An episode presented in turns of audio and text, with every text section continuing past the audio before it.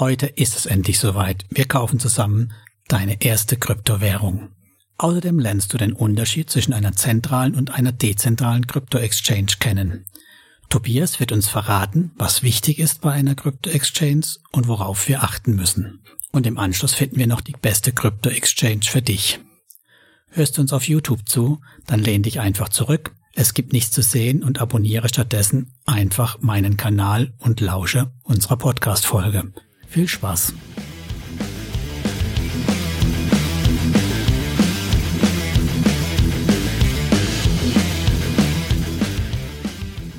Willkommen zur zweiten Folge von Investieren in Kryptos. Mit mir Thomas Putz und natürlich Tobias. Hallo Tobias. Hallo Thomas. Wir wollen mal schauen, was haben wir in der ersten Folge gehabt, Tobias? Weißt du es noch? Oh, ist schon so lang her. Keine Ahnung. Vielleicht kannst du dich noch an was erinnern? Na, selbstverständlich. Wir haben in der letzten Folge ja geklärt, ob Kryptos überhaupt ein sinnvolles Investment für mich oder für jeden anderen da draußen darstellen. Und du hast ein paar schöne Negativbeispiele gebracht, die wir nicht an Kryptos ausleben sollten. Ne? Ah ja, jetzt, jetzt kommt so langsam wieder. Genau, Stichwort FOMO war da und schnell reich werden. Das haben wir alles durchgemacht und wir haben überlegt, wie so ein Portfolio aussehen sollte, wie die Asset-Allokation ist und am Schluss dann ja auch entdeckt, welche Coins aus welchen Gründen für so ein Portfolio geeignet sind. Ja, absolut. Da kann ich mich gut dran erinnern. Paper Hands, Thomas, Paper Hands, nicht oh, vergessen. ja, das ist natürlich ein großes, wichtiges Stichwort für mich gewesen. Aber auch das Thema, wie man investiert, einmal oder Sparplan kam drin vor. Also wenn ihr den nicht kennt, die erste Folge, hört rein. Ansonsten starten wir nämlich durch in unserer Folge heute. Was wollen wir denn da machen, Tobias? Ja, ich denke, äh, wir gucken uns heute mal an, wie wir äh, die ersten Coins kaufen. Also jetzt haben wir ja auch ein bisschen Theorie gemacht beim letzten Mal. Heute gehen wir direkt in die Umsetzung. Das ist super, weil ich habe natürlich schon im Vorfeld mir ja auch meine Gedanken gemacht und habe mein Konto bei Kraken fleißig aufgeladen. Mhm, sehr gut. Dann steigen wir mal ein. Was müssen wir denn überhaupt haben? Also ich habe ja gerade gesagt, ich habe ein Konto. Wie kriege ich denn so ein Konto, so ein Krypto-Exchange-Konto? Ja, üblicherweise geht man natürlich zu so einer Exchange, die man sich vorher ausgesucht hat. Äh, wie wir die aussuchen, das lernen wir ja noch im Verlauf der Folge heute.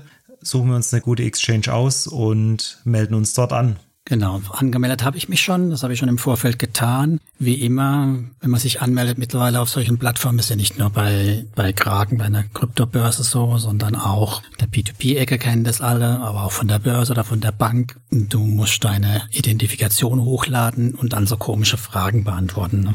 Genau, man nennt das KYC, also KYC, Know Your Customer. Das hat normalerweise regulatorische und ja, Anti-Geldwäsche Hintergründe. Die Plattformen sind einfach verpflichtet, in gewissem Rahmen auch zu kontrollieren, wo das Geld herkommt, um ja, Geldwäsche und, und Schwarzmärkte entsprechend ja, zu unterbinden.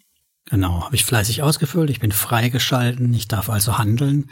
Und du weißt ja, ich bin jemand, der immer ein bisschen äh, impulsiv ist. Ich habe also jetzt gleich hier, wenn ich mich eingeloggt habe, den Button gefunden. Buy Crypto. Klicke ich mal drauf.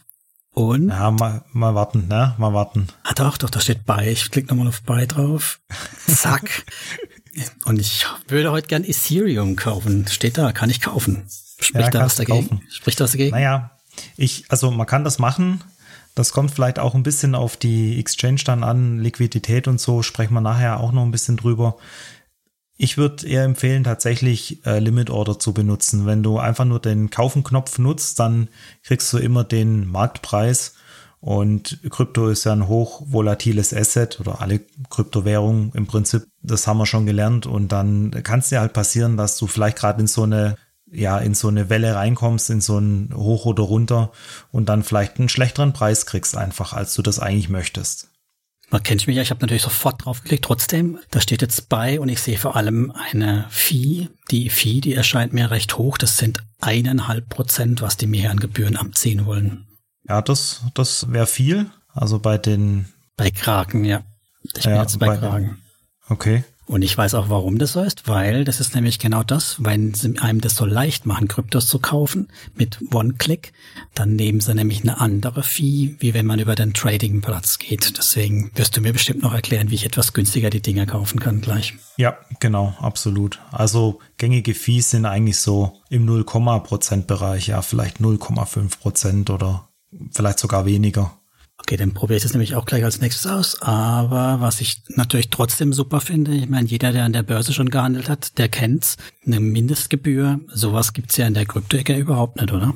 Hm, also wäre mir jetzt nichts bekannt, muss man natürlich immer auf der jeweiligen Exchange nochmal prüfen. Die haben alle immer ein bisschen andere Preismodelle, aber in der Regel ist es so, dass man einfach einen Prozentsatz eben diese Fee bezahlt auf den Betrag, den man gerade handeln möchte. Also wenn man 100 Euro handelt, ja, dann sind es halt 0,5 Prozent von 100 Euro.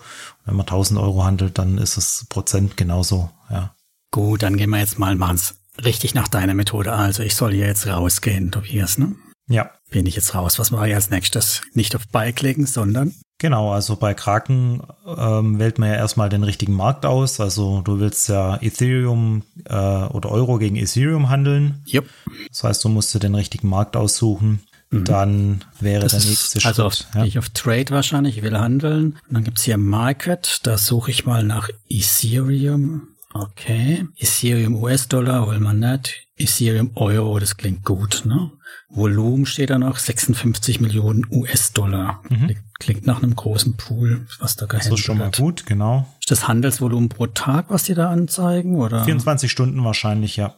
Okay, der Ethereum-Kurs ist schön gefallen. Wir haben ja jetzt hier eine kleine Delle erlebt. Vielleicht ist es ja gar nicht so schlecht, wenn ich heute handle, weil der Bullrun, den wir ja alle erwartet haben oder viele erwartet haben, der ist ja bislang ausgeblieben. Ne? Ja, ist gerade ein bisschen in Stocken gekommen. Also wir sind ja trotzdem immer noch deutlich im Plus, wenn man es jetzt mal mit Anfang des Jahres vergleicht oder auch nach dem Crash im Mai. Aber wir haben einen leichten Dämpfergrad, ja. Aber wir investieren ja eh langfristig, deswegen interessiert uns das vielleicht auch gar nicht so arg. Gut, jetzt bin ich bei der schönen Handelsmaster. Da kann ich jetzt sagen, Simple oder Advanced. Ich denke, für mich hm. reicht mal Simple, weil da sehe ich schon, da gibt es eine Limit Order trotzdem bei Simple. Genau, also Simple reicht. Advanced gibt's noch viel, viel mehr einzustellen. Da könnte man dann einen eigenen Podcast drüber machen, wie man diese Advanced-Maske bedient. Aber im Simple kann man alles einstellen, was wir brauchen. Gut, jetzt kann ich natürlich hier nicht, ich habe mal nur schlappe 30 Euro hinüberwiesen. Jetzt kann ich natürlich nicht 30 Euro eingeben. Jetzt muss ich die Ethereum-Bruchstücke angeben. Für einen reicht's halt leider nicht, ne? Ja, die Zeiten sind vorbei. Aber du kannst sowohl hinten den totalen Betrag eingeben, dann ah, werden dir die okay. Ethereum ausgerechnet, als auch vorne, äh, wenn du Lust hast auf 0, Stellen Rechnungen, dann kannst du auch so lange hin und her spielen, bis hinten der richtige Euro-Betrag rauskommt. Okay, das habe ich geschafft. Ich habe jetzt einen Betrag 0,00825 ISA zum Preis von 3.635,68 Euro. Und jetzt muss ich das Limit, könnte ich jetzt so lassen? Das ist quasi jetzt der Marktpreis, der aktuelle, oder? Genau so ist es. Die Ordermaske hatte jetzt im Prinzip den aktuellen Marktpreis als Limit fixiert. Und wenn du jetzt sagst, nee, ich bin. Als Schwabe mache ich da wenigstens 10 der 50 Cent raus, genau. Genau das wollte ich gerade sagen. Als äh, Ex-Schwabe oder wie man das auch möchte, ja, dann kannst du äh, hinten noch ein bisschen an den Cent hin und her optimieren oder auch drüber oder drunter, ja. Dann äh, drüber macht keinen Sinn, sorry, aber drunter. Ja, ja, ja, ja drunter dann äh, kann man das machen. Du kannst natürlich auch auf diesen Weg, das haben wir so im Artikel nicht beschrieben, aber kann ich hier kurz erklären. Du kannst dann natürlich auch 3500 Euro eintragen als Limit und dann wird die Order halt erst aufgeführt beim nächsten Dip, wenn der Ethereum irgendwann mal wieder auf 3500 Euro fällt. Okay. Ja, also so kann man sich natürlich auch äh, Buy-Positionen aufbauen, wenn man sagt, ich möchte zu einem gewissen Preis kaufen, macht man das genau über so eine Limit-Order und geht dann halt eben an den Limitpreis ran. Aber ich will ja jetzt bald kaufen, deswegen runde ich ein bisschen ab und habe hier in der 3635.01, der Kurs ist gerade bei 02, bin schon ganz mhm. nervös. Jetzt drücke ich einfach mal hart auf Buy. Genau. Jetzt kommt noch mal eine schöne Übersicht drüber. Mhm. Mein Preis, Buy Order, Starts Now, bis es gecancelt wird automatisch. Und da steht jetzt der Fee. Und oha, oha, der Fee ist jetzt hier 0,078 Euro im Vergleich zu 0,45 eben. Das mhm. ist ein. Wort. Ja, genau. Drücke ich mal auf Submit Order. Mhm. Und dann steht da, dass es submitted ist mit einem kryptischen ID. Close das Ganze.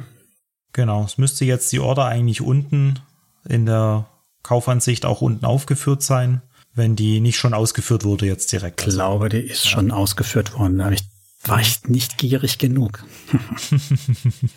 ja. Und holder die Waldfee, ich habe Ethereum gekauft. Da sind sie schon. Glückwunsch. Ja, so einfach geht es. So schnell hättet ihr da draußen das jetzt auch machen können. Könnt ihr einfach parallel mit uns wie machen. Wie fühlt sich's an? Ja, aufregend. Sehr klar. naja, ich muss ja zugeben, es ist nicht mein erster Kauf, aber ja. ich finde es immer noch cool, wie, wie unproblematisch und schnell das Ganze funktioniert. Und ja, haben ja, wir jetzt absolut. gesehen.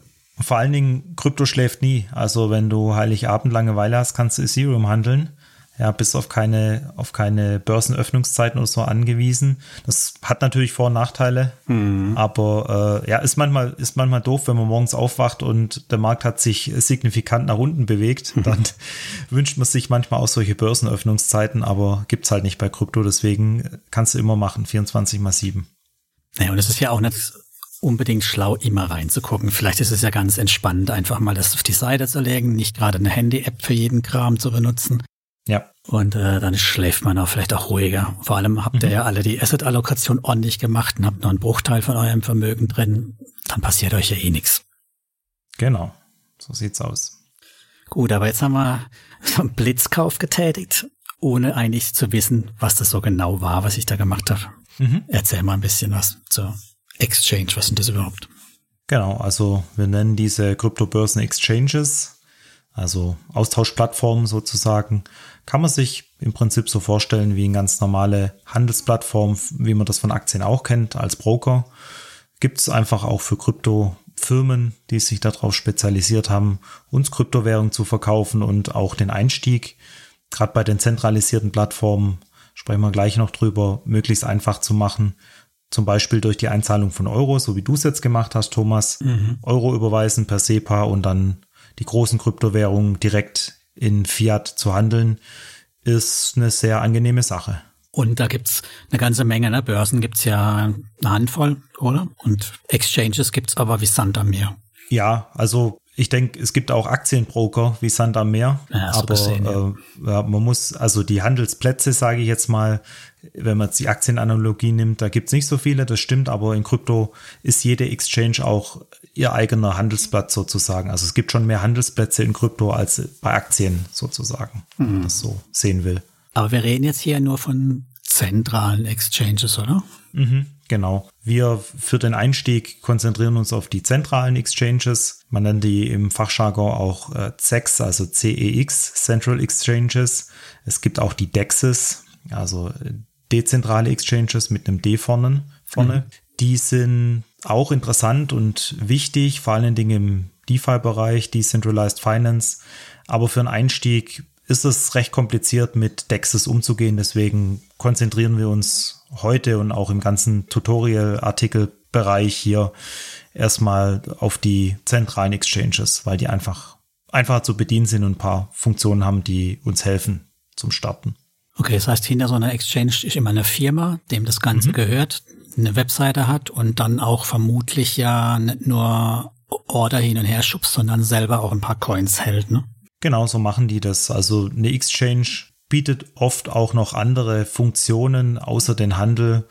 Man kann da oft auch Staking machen zum Beispiel oder äh, mit Leverage handeln, was wir sowieso nicht tun, aber nein, nein. theoretisch, ja, wird es angeboten. All solche Dinge, also gibt schon viele Finanzinstrumente dann auch oder Kryptofinanzinstrumente, die da drin sind. Und die haben ein eigenes Balance Sheet von Coins. Man kann das auch messen. Auf der Blockchain lässt sich zum Teil rausfinden, wie viele Coins in Bitcoin zum Beispiel auf bestimmten Wallets bei Kraken sind oder so. Mhm. Manche leiten da auch irgendwelche Kursentwicklungen ab, wie der Markt sich gerade entwickelt. Wenn viel kumuliert wird auf Exchanges, heißt das eher, dass vielleicht mehr verkauft wird in nächster Zeit. Wenn die Coins abfließen, dann ist es eher ein bullisches Signal. Okay, das geht halt nur, weil die ganzen zentral sind und alle geklumpt sind auf eine genau. Adresse mehr oder weniger. Mhm, ja, genau. Verstehe. Auf wenige vielleicht. Weiß nicht, ob das immer auf eine geht, aber mhm. auf wenige. Das heißt aber auch, wir müssen natürlich bei einer Exchange der Firma ganz gut vertrauen können, weil das heißt ja auch, wir lassen da, also ich lasse jetzt ja gerade meine Coins auch bei Kraken liegen. Das heißt, mein Vertrauen in Kraken muss so hoch sein, dass ich dann die Coins auch da liegen lassen will. Genau so ist es. Also wenn wir jetzt wieder die Analogie zum Fiat- und Bankensystem nehmen, du musst der Exchange vertrauen, dass er auf dein Geld in Form von Ethereum in dem Fall gut aufpasst. wenn du der Bank deines Vertrauens, der Sparkasse um die Ecke nicht traust oder doch traust, ja, dann liegt dein Geld auch da auf dem Girokonto oder im Tresor oder wo auch immer. Äh, die können genauso ausgeraubt werden wie so eine Exchange halt gehackt oder was es leider auch schon öfter gab, tatsächlich ein, ein Ponzi-Scheme oder ein ein Scam halt sein, wo die Betreiber sich dann irgendwann äh, winkend mit deinen Coins irgendwohin absetzen und die nicht mehr auftauchen. Also ist ja eigentlich sowas wie eine Regulierung oder sagen wir mal eine Aufsicht über so eine Börse gar kein Fehler, wenn es das gibt. Ja, genau. Das ist ja eines der großen Themen in Krypto, denke ich, die nächsten Jahre, die Regulierung. Es wird uns vieles schwieriger machen, also zum Beispiel das Einzahlen von Fiat oder vor allen Dingen auch das Auszahlen wird dann natürlich auch überwacht. Mhm. Aber es bringt uns auch Sicherheit. Also es hat immer Vor- und Nachteile und ich glaube, dem Kryptomarkt wird eine gewisse Regulierung nicht schaden, weil es ist jetzt gerade einfach doch noch Wild West und ich denke, wenn wir ernsthaft Krypto als, als Finanzsystem verstehen und nutzen wollen, dann brauchen wir einen gewissen Teilregulierung. Ja, ist auch vielleicht nicht ganz unwichtig, wenn man nachher dann die ganzen Börsen, die wir so mal jetzt in den Artikel gepackt haben, durchgehen, weil da haben wir ja welche, die sind sogar in Deutschland und von deutscher ja, Regulierung oder zumindest mal beaufsichtigt. Aber wir haben mhm. ja auch welche, die sind in Hongkong. Und da kann man sich ja überlegen, wie viel traue ich welcher zu. Ich meine, das heißt ja nicht, dass man gar nicht trauen muss, aber man kann ja nur einen Teil in einer Börse, einen anderen Teil in der anderen wieder halten. Das ist man ja frei. Genau. Also zusammengefasst, sagt man im Kryptobereich dann äh, not your keys, not your coins. Das bedeutet, in dem Augenblick, wo du deine Kryptowährung auf einer Exchange oder auch auf einer Little Lending Plattform liegen hast, ist es nicht dein eigenes Wallet, sondern du gibst deine Coins her und vertraust darauf, dass das gut geht, was die da machen. Und äh, das äh, lehnen viele auch ab, ja. Das, man mhm. muss sich des Risikos bewusst sein. Und ich glaube, wir hatten das auch in einem Artikel schon mal ein bisschen thematisiert. Ja, Mann, ja. Das ist einfach wichtig, dass man das im Hinterkopf behält und auch da zählt, glaube ich, wieder die Diversifikation. Einfach über mehrere Plattformen diversifizieren, vielleicht einen Teil auch später, wenn das Krypto-Portfolio größer wird, auf eine Hardware-Wallet legen und einfach nichts damit machen, das Hardware-Wallet gut, gut weglegen dann hat man die Währung selber im Griff, aber natürlich auch das Risiko selber, weil man keinen hat, den man anrufen kann und sagen, oh, ich komme hier mit meinem Hardware-Wallet nicht klar, hilf mir mal, weil wenn die, wenn die Seed Phrase, wenn die Passwörter weg sind, dann sind die Coins verloren. Genau, aber bevor wir zu sehr in die Hardware-Wallet abschweifen und jetzt selber noch anfangen, Blech zu stanzen, machen wir das vielleicht anders mal und gehen wieder zurück um niemanden zu verkraulen. Äh, mhm. wir haben jetzt schon ein Kriterium gehabt, also das Vertrauen in die Exchange muss da sein in irgendeiner Form, aber mhm. gibt's ja noch mehr, oder? Ja, haben wir noch ein paar andere Kriterien. Also wir sind jetzt an dem Punkt, wir wollen Kryptowährung kaufen oder wir haben uns vielleicht schon eine Exchange ausgesucht. Was wären denn gute Messkriterien, um eine gute Exchange zu erkennen? Mhm. Ganz spontan würde ich da sagen, wir würden uns auf jeden Fall den Track Record angucken von so einer Plattform. Also wie lange es die schon gibt, ne? Genau. Wenn die ganz neu ist, wenn die Website gerade erst gelauncht wurde und das ganz neue, tolle Eröffnungsangebote gibt, dann ist es vielleicht zumindest mit Vorsicht zu genießen, würde ich jetzt mal vorsichtig mich anmelden, wenn man das möchte. Gibt aber genug etablierte auch, über die sprechen wir nachher auch noch. Und die Nutzerzahl natürlich, ja. Je mehr Nutzer, desto wahrscheinlicher ist es, dass es auch eine gute Plattform ist. Du meinst, wenn so hohe Bonusversprechen oder gar irgendwelche Rewards da sind, dann muss man ein bisschen aufpassen. Genau, also es hat keiner was zu verschenken, das muss einem einfach klar sein und solche Angebote immer kritisch hinterfragen, vorsichtig testen. Okay, also Track Record, Nutzeranzahl ist ein wichtiges mhm. Kriterium. Ich vermute mal, wenn ich mir das so angucke bei Kraken, ich hätte jetzt fast sofort klicken und das war alles ziemlich easy. Mhm. Also das heißt Interface und Benutzung, die ist bestimmt auch relevant. Klar, ist immer individuell für jeden unterschiedlich, ne, wie er zurechtkommt. Ja, ja genau.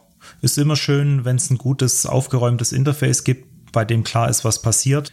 Es gibt auch Interfaces, die man dann umschalten kann von einfach nach schwer, so wie das bei Kraken auch geht zum Beispiel. Mhm. Es gibt bestimmt auch ja, wenn man jetzt Profi ist oder das schon öfter gemacht hat, Funktionen, die man dann haben will, wenn man die dazuschalten kann oder einfach ja, als Anfänger vielleicht überfordert ist mit so einem Binance-Interface oder so, um das Beispiel zu nennen, ist brutal kompliziert. Okay. Da tut man sich mit Kraken wesentlich leichter.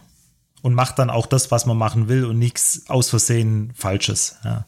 Okay, also wir haben ein gutes Interface jetzt auch noch. Das ist aber nicht alles, weil, du hast ja eben gemeint gehabt, oder ist ordentlich viel Liquidität im Spiel, da wurde viel gehandelt. Ne? Mhm. Braucht man das? Warum braucht man das? Warum spielt das eine Rolle?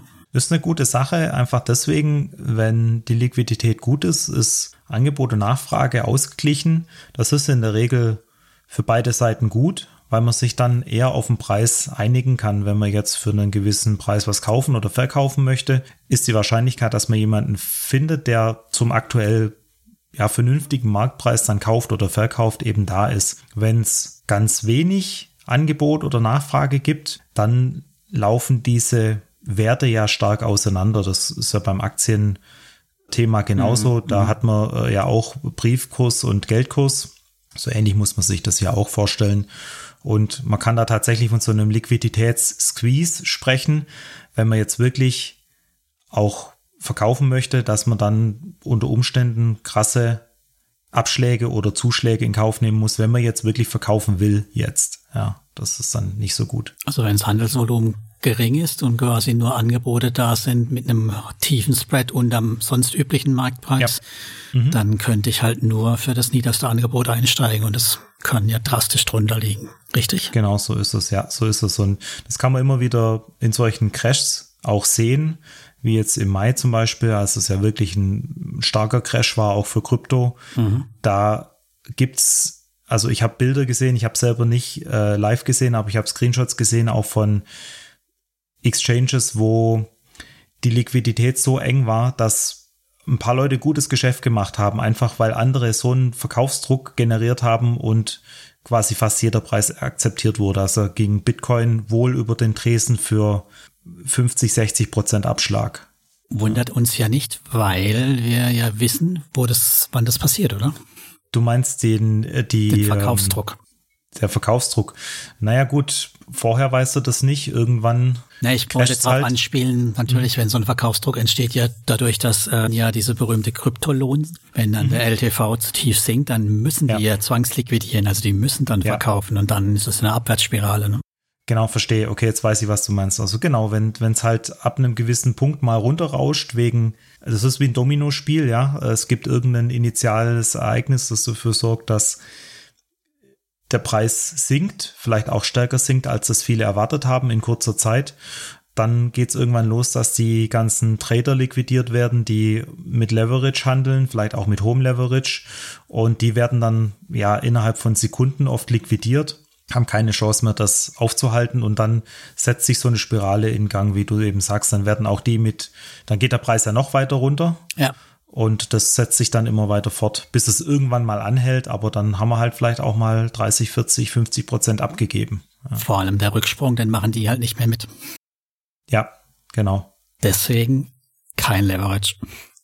Schon Nein. Für keinen, auf jeden Fall nicht für, für Leute wie mich, die jetzt gerade mit dem ganzen Thema anfangen und für Leute, die auch ruhig schlafen wollen. Ja, genau. Ich denke, man kann genug gute Gewinne machen, wenn man den Zeithorizont lang genug wählt. Das muss man nicht hebeln, denke ich. Genau. Dann hattest du noch auf der Liste drauf äh, Handelspaare. Das interessiert uns doch eigentlich gar nicht so arg, oder? Doch, ist interessant, nämlich okay. dann, wenn man anfängt, vielleicht auch ein kleines bisschen exotischere Coins zu handeln, mhm. weil du musst dann unter Umständen mehrfach tauschen und jeder Kauf, jeder Tausch, jeder Swap kostet ja wieder eine gewisse Gebühr. Damit verdient die Exchange ihr Geld. Das heißt, wenn du was kaufen möchtest und es gibt kein direktes Handelspaar dafür, dann musst du vielleicht erst in den Stablecoin tauschen, wie USDT oder USDC, um dann in den eigentlichen Coin zu kommen, den du möchtest, oder mhm. dann ranzukommen. Ja. So ein bisschen wie früher im Urlaub. Zahle ich jedes Mal Gebühren, habe vielleicht immer ja. einen Spread und so, klar, ja, verstehe. Genau, ja. Für uns äh, Newbies, für uns Anfänger da draußen, die jetzt vielleicht wirklich nur Bitcoin, Ethereum starten wollen, ist es nicht ganz so ein relevantes Ding. Richtig, genau. Wobei man auch hier ja sagen muss, du hast zum Beispiel bei Kraken ja ein Euro-Bitcoin-Paar. Mhm. Das ist, gibt's auch nicht überall. Also unter Umständen kommst du halt auch nur über ein Stablecoin rein und dann musst du auch erst deine Euro irgendwie in den Stablecoin kriegen. Mhm. Deswegen ist es bei den großen, großen Exchanges schon interessant oder vielleicht nur ein Dollar, ja. Und was machst du dann mit deinem Euro? deswegen ist eben interessant, möglichst viele Handelspaare zu haben, die idealerweise auch eine gute Liquidität haben und dann hast du alle Möglichkeiten, direkt das zu kaufen, was du möchtest. Okay. Damit haben wir alle Kriterien, oder? Die wichtigsten. Ja, ich denke, das sind die, auf die man wirklich achten möchte und dann wird's schon gut. Mhm. Würde ich vorschlagen, dann gehen wir doch mal die Exchanges durch, die du mal da in die Liste gepackt hast. Ein paar davon mhm. kenne ich tatsächlich und habe ich sogar ein Konto.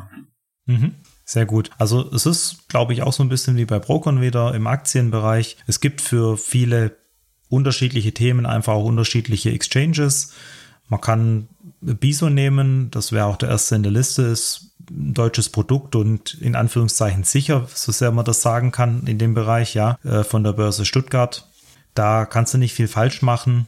Da hast du ein deutsches Konto, da zahlst du dein Geld ein. Das wird alles ordentlich gemacht äh, drüben in Stuttgart. Kriegst ein Steuerbericht. Ja, genau. Und die haben mittlerweile auch den Sparplan. Ja, das ist eine der wenigen Exchanges, die tatsächlich auch eine Sparplanausführung hat jetzt seit kurzem. Mhm. Ja, Limit Order haben sie auch seit einer Weile.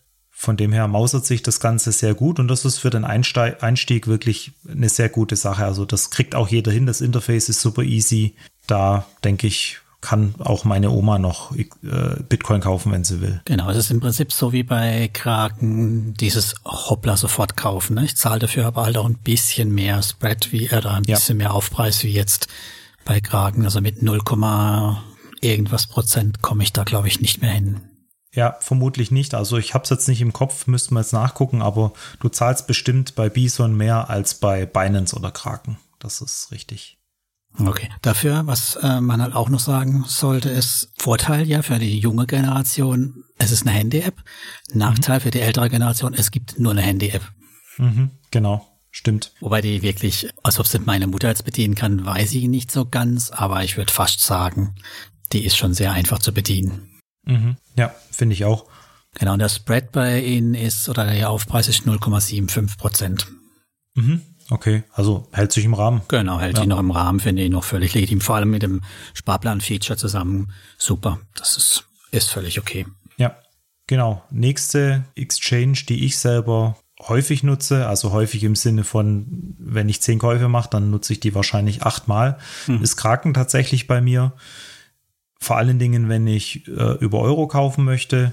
Kraken haben wir jetzt auch schon ein bisschen besprochen. Es sind alle Features drin, die man braucht. Mehr als man braucht eigentlich. Die Liquidität ist sehr gut. Also mhm. da gibt's gibt's wirklich keinen Zweifel. Die haben viele Handelspaare, das Interface ist gut und natürlich die geliebte SEPA-Ein- und vor allen Dingen auch mhm. Auszahlung. Mhm. Ganz wichtig, ja. Ist es nicht eigentlich die größte Börse oder ist es, oder zumindest mit Top 5 noch dabei, oder? Ja, bestimmt. Also ich kenne die Zahlen nicht im Detail, da behauptet jeder, glaube ich, auch so ein bisschen was anderes, aber so gefühlt, ja, gibt's schon so die fünf großen, ist Kraken mit dabei, auf jeden Fall. Auch einer der ältesten, zumindest mal ist einer der, die ich mich am längsten daran erinnere, dass es die gibt. Mhm. Ja. Dann hast du eine, mit der habe ich mich noch nicht so anfreunden können. Ja, Binance ist schon ein Spezialist eigentlich. Es ist natürlich auch einer der Big Five sozusagen großer Vorteil bei Binance und deswegen nutze ich die auch öfter. Also das sind dann vielleicht die von den acht, zehn, anderthalb Mal noch oder so, wo ich Binance benutze. Die haben unglaublich viele Handelspaare. Du kriegst, glaube ich, jeden Coin bei Binance, mhm. den es irgendwie auf dem Krypto, also nicht jeden, aber also hunderte, ja, also alles, was man sich jetzt irgendwie so vorstellen kann, gibt's da. Die, die wir ja gesagt haben, dass man die eigentlich nicht kaufen soll, ne? Ja, genau, aber wenn man doch dann irgendwann mal so weit ist und sich da ja, ja, das, das ist ja fast schon Mainstream mittlerweile. Ach so, okay. Ja, wir würden es nicht machen, du und ich, aber es gibt viele, die das kaufen und es gibt viele Exchanges, die immer wieder Werbung machen. Ah, kannst jetzt auch Doge kaufen bei uns oder Shiba Inu oder was. Mm, okay. Also da gibt's noch viel wildere Sachen und was halt interessant ist, wenn man mal ein bisschen fortgeschritten ist, möchte man vielleicht auch auf andere Blockchains drauf und die sind ganz viele auch angeschlossen bei Binance. Die, okay. die Projekte, die gucken einfach auch, dass sie an solche großen Exchanges angeschlossen werden, weil das befördert natürlich auch oder befeuert deren Kurs und deren Propaganda, Verbreitung und so weiter. Einfach so ein Listing bei Binance oder bei Coinbase ist quasi so ein Five-Star-Rating. Ah ja, okay. Ja. Allerdings sind sie ja aus dem SEPA rausgeflogen, ne? Ja, leider. Das ist auch für mich so ein Painpoint an der Stelle. Ich muss jetzt immer ein bisschen drumherum arbeiten, wenn ich bei Binance was kaufen will. Meine Funds da drauf zu kriegen, gibt schon Möglichkeiten, aber SEPA war schon angenehm, einfach überweisen und fertig. Eine Zeit lang hatten sie noch die Kreditkarteneinzahlung kostenlos. Sie kostet jetzt, ich glaube, die geht noch, aber die kostet halt auch irgendwie anderthalb Prozent oder so. Also macht keinen Spaß. Nee. Und ja, das ist ein großer Nachteil natürlich auch, wenn man jemals was verkaufen möchte. Geld, Euro wieder runterzukriegen auf sein Konto ist dann nicht ein bisschen, möglich. ja, ist von Binance direkt nicht möglich, muss man drum arbeiten, genau. Das ist der große Nachteil bei Binance. Und die haben doch ihren Firmensitz auch nicht mehr in der EU mittlerweile, ne? Ja, genau. Die firmieren, glaube ich, in Hongkong oder Singapur, weiß jetzt gerade gar nicht, aber ist natürlich, ist keine EU-Firma, nein. Ja, Kraken ist eine US-Firma, zum Beispiel. Mhm. Das ist natürlich auch ein, ein, Punkt, wo man sagen muss, naja gut, was in Asien passiert, bleibt in Asien oder so. Ich weiß nicht, was sie machen. Man braucht schon Vertrauen, ja. Das ist auch ein Grund, warum man einfach seine Coins vielleicht nicht dauerhaft auf so einer Exchange liegen lassen sollte. Dann haben wir noch einen Spezialist noch in der Liste. Ja, da habe ich noch Bitrex. Bitrex ist tatsächlich klein und fein, würde ich sagen. Mag ich aber auch sehr. Aufgeräumtes Interface. Auch schon etwas älter, ne? Ja, gibt es auch schon länger sitzt in Liechtenstein und dort kaufe ich zum Beispiel DFI für Cake DeFi, also DeFi Chain, den Coin. Das ist eine der wenigen Plattformen, die tatsächlich dann auch äh, den DFI zum Kauf anbieten derzeit. Und vor allem zum Verkauf, wenn man da raus will. Ja, vor allen Dingen, wenn man dann wieder in Euro möchte, dann ist Bitrex eine gute, eine gute Stelle. Mhm. Ja, und dann ist natürlich auch jetzt hier der richtige Zeitpunkt für unseren Sponsor. Wir haben da noch Bitvavo. Mhm. Genau, Bitvavo ist eine nicht so bekannte Krypto-Exchange, aber auch hier gutes Interface, vor allen Dingen auch reguliert durch die niederländische Zentralbank. Es gibt eine ja, SEPA-Einzahlung, das ist gerade am Anfang, denke ich, ein gutes Argument immer, weil wenn man keine Kryptowährung hat, wie soll man dann mhm. welche kaufen. Ja, musst du erstmal Euro oder Dollar oder was auch immer einzahlen. All das gibt's auch bei Bitvavo. Ja, und ordentlich Liquidität. Und die Handelsgebühren sind auch da ziemlich gering, mhm. zum wir gesehen haben. Wenn euch das interessiert, das Ganze, schaut rein in die Show Notes, findet ihr den Link hin. Ansonsten p2p-game.com slash bitvavo und ihr landet dann direkt bei unserem Sponsor. Aber wir haben natürlich noch was mitgebracht. Auch wieder ein, eigentlich kein Exot, aber aus Hongkong firmierend. Ne? Ja, genau. Die Crypto.com App, die viele vielleicht sogar schon kennen. Es gibt ja einen begeisterten Fankreis äh, rund um die Visa-Card von Crypto.com. Äh, Thomas und ich sind ja auch mhm. mit dabei. Und äh, die Crypto.com App, die hat auch die Möglichkeit, Krypto zu kaufen. Also Crypto.com hat auch eine eigene Exchange, aber ich spreche jetzt von der App. In der App kannst du auch SEPA einzahlen. Von der Bedienung her ist es, ich würde mal noch sagen, einfach. Man muss sich mit der App ein bisschen auseinandersetzen, mhm. weil viele Funktionen drin sind, aber man findet dann, glaube ich, schon das richtige Knöpfchen. Das Kaufen ist ähnlich einfach wie bei Bison auch. Man klickt ja. halt auf Kaufen und äh, hat keine Handel in dem Sinn, sondern sagt halt hier 30 Euro Bitcoin, der Kurs okay, ja, Klick, fertig gekauft. Genau. Spreads, also was ein bisschen gemein ist, in Anführungszeichen, bei Crypto.com in der App musst du gucken. Du kriegst keine Handelsgebühren angezeigt, sondern du bezahlst quasi einen Spread, den kannst du aber nicht so richtig sehen. Mhm. Deswegen Stimmt. ist es immer gut, wenn man mal gegen den aktuellen Preis bei CoinMarketCap zum Beispiel vergleicht und mal ausrechnet, was man denn da so bezahlt. Aber für kleine Beträge mache ich es schon auch. Vor allen Dingen, wenn man die Coins dann direkt dort ins Landing gibt, lohnt es sich nicht, die irgendwo anders zu kaufen, dann dahin zu schicken, weil dann zahlst du Gebühren, dann bist du beim gleichen Betrag. Dann kann man es gleich bei crypto.com machen, meiner Meinung nach. Und ein nettes Feature ist die zweite Plattform neben Bison mit der Sparplanfunktion, die ich kenne. Und ihr könnt von dort auch, was ich auch ziemlich cool finde, natürlich die Kryptoverdienste, was auch immer, auf die Kreditkarte schieben und dann auch wirklich ausgeben. Ja, das ist auch eine sehr schöne Möglichkeit äh, zum Auscashen in Anführungszeichen. Wenn man nicht direkt verkaufen möchte in Euro oder so, schiebt man es einfach auf die Kreditkarte, wenn man die hat und dann kann man kaufen, was man möchte mit seinen Kryptoverdiensten, ja. Mhm. Da du gerade was von Landing hattest, du hast noch eine Landing-Plattform ausgewählt. Zumindest kenne ich die aus dem Crypto-Landing-Umfeld. Genau. Das ist meine Lieblingsplattform Landing mittlerweile. Neben Crypto.com. Also ist je nachdem, ja, diversifizieren ist gut, aber ja, Nexo.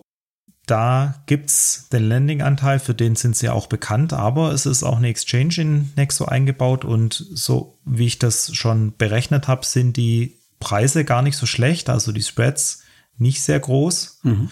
durchaus konkurrenzfähig und je nach Level, in dem man sich wieder befindet, Loyalty-Level, kannst du sogar kostenlos ein- oder mehrmals im Monat Kryptowährung auszahlen. Das heißt, wenn du dort Geld einzahlst, was du ja machen kannst mit SEPA, mhm.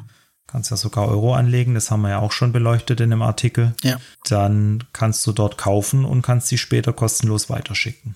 Ah, schick. Das heißt, keine Sendegebühren quasi in dem ja, Sinn. Genau, keine Netzwerkgebühren. Das ist natürlich eine coole Geschichte. Boah, es waren eine ganze Menge Exchanges. Ich glaube, das reicht dann aber auch für heute, oder? An Exchanges. Ja, ich denke auch. Da ist für jeden was dabei. Genau, und die sind auch in den Show Notes nochmal, da könnt ihr nochmal reinschauen, da findet ihr alle nochmal kurz aufgeführt. Wir verlinken natürlich auch den Basisartikel, der hinter dem ganzen Podcast heute liegt. Könnt ihr auch das meiste nochmal davon nachlesen. Ein paar Sachen gab es jetzt nur exklusiv heute und hier. Und ich denke, wir sind durch für heute. Könnten noch einen kleinen Ausblick gebrauchen, oder? Was machen wir das nächste Mal, Tobias? Ja, das nächste Mal gucken wir uns tatsächlich das Handelsinterface von so einer Exchange an. Ich hatte es ja vorher schon gesagt, da gibt es bei Binance oder so ein bisschen mehr, was man noch tun kann. Wir schauen uns mal an, was wir so für Funktionen haben, was wir auch vielleicht für Begriffe äh, noch sehen, wo wir drüber stolpern und auch ein bisschen das Geschäftsmodell vielleicht von so einer Exchange, Limit Orders, solche Dinge. Sehr schön. Das heißt, ich muss mir jetzt bis zum nächsten Mal einen Binance-Account besorgen. Musst du nicht. Äh, ich bin tatsächlich noch unsicher, mit welcher Exchange wir das machen, weil Binance ist schon brutal. Vielleicht nehmen wir was anderes mit einem anderen Trading-Interface. Also die sehen alle ähnlich aus, deswegen spielt es gar nicht so eine große Rolle, aber Gut. Ja, müssen wir mal gucken. Können wir, können wir noch diskutieren. Das diskutieren Thomas, wo du dich anmeldest. Dann melde ich mich an und dann können wir nächstes Mal wieder das Ganze durchspielen, live für euch in Farbe. Kann ich wieder ein paar Euros raushauen in Kryptos und dann schauen wir mal, mhm. wie das klappt. Super, dann würde ich sagen, vielen Dank für alle, die zugehört haben und bis hierhin durchgehalten haben. Wäre ganz lieb, wenn ihr uns abonniert, vielleicht noch eine Apple-Bewertung abgibt und ganz wichtig am Schluss noch, das hier war natürlich selbstverständlich keine Anlageberatung. Wir wollen nicht euch motivieren, in irgendwelche Coins oder Exchanges direkt zu investieren. Ihr macht euch eure eigenen Gedanken. Wir haben euch hier ja auch keine Plattform oder sowas in der Form empfohlen. Das war jetzt nur unsere Ideen und wie wir anlegen. In diesem Sinne sage ich Danke und bis zum nächsten Mal. Bis zum nächsten Mal. Ciao, ciao. Bis dann. Ciao.